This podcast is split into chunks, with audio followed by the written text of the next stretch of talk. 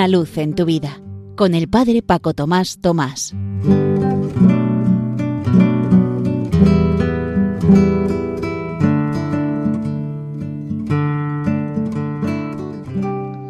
Queridos amigos de Radio María, os saludo muy cordialmente desde la parroquia San José en Las Matas, cerca de Madrid. Nos encontramos en el mes de octubre, mes del Rosario, mes misionero. Y este año, además, y el que viene, es un mes dedicado al Sínodo de los Obispos, precisamente sobre la sinodalidad, caminar juntos y juntos dejarnos interpelar por el Espíritu Santo para descubrir lo que la Iglesia necesita hoy. Nos puede ayudar para ello una palabra para todo este mes. Ya sabéis que el mes pasado hemos tenido un salmo para alabar a Dios, precisamente en este mes que el Papa nos pide que hasta el 4 de octubre, que fue ayer fiesta de San Francisco de Asís, dedicáramos más tiempo a reflexionar sobre la creación y a una ecología integral. Pues para este mes tenemos del Evangelio de San Mateo, el que se proclamará el domingo día 22 en la misa, la famosa frase de Jesús, Dad al César lo que es del César y a Dios lo que es de Dios. Jesús ha entrado en Jerusalén y es aclamado por el pueblo como Hijo de David, un título regio que el Evangelio de Mateo atribuye a Cristo que vino a proclamar el inminente advenimiento del reino de Dios. En este marco se desarrolla un singular diálogo entre Jesús y un grupo de personas que le hacen preguntas. Unos son herodianos y otros fariseos, dos grupos con diversidad de opinión respecto al poder del emperador romano.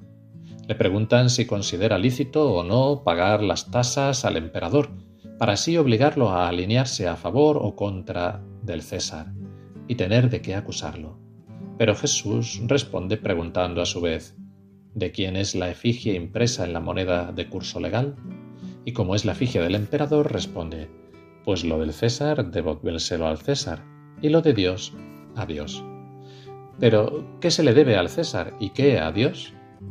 Jesús reclama el primado de Dios, pues así como en la moneda romana está impresa la imagen del emperador, en cada persona humana está impresa la imagen de Dios.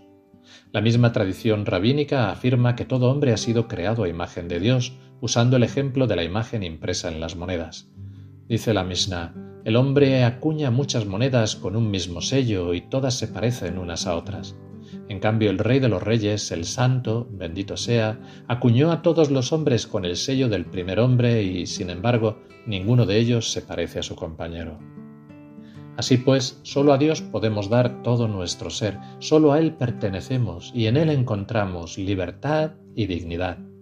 Ningún poder humano puede pretender semejante fidelidad. Si hay alguien que conoce a Dios y puede ayudarnos a darle su justo lugar, de nuevo es Jesús. Para él, amar significó cumplir la voluntad del Padre, poniendo a su disposición mente, corazón, energías, la misma vida. Se entregó por completo al proyecto que el Padre tenía para él el Evangelio nos lo muestra siempre totalmente orientado al Padre. A nosotros también nos pide lo mismo. Amar significa hacer la voluntad del amado sin medias tintas con todo nuestro ser.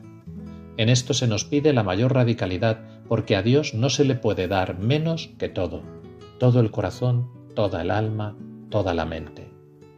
Pues lo del César devolvérselo al César y lo de Dios a Dios. ¿Cuántas veces nos encontramos ante dilemas, decisiones difíciles que pueden arrastrarnos a la tentación de una salida fácil?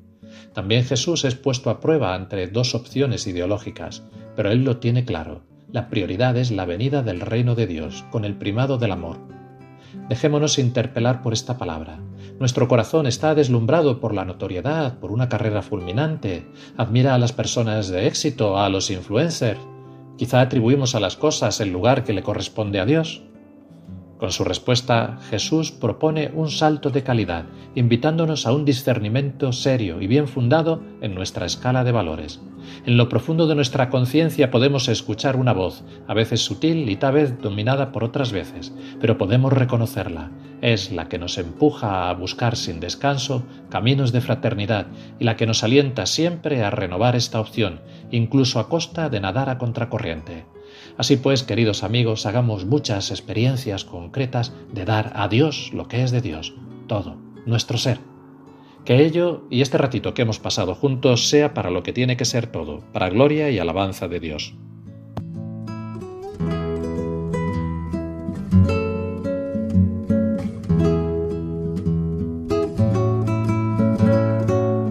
Una luz en tu vida, con el Padre Paco Tomás Tomás.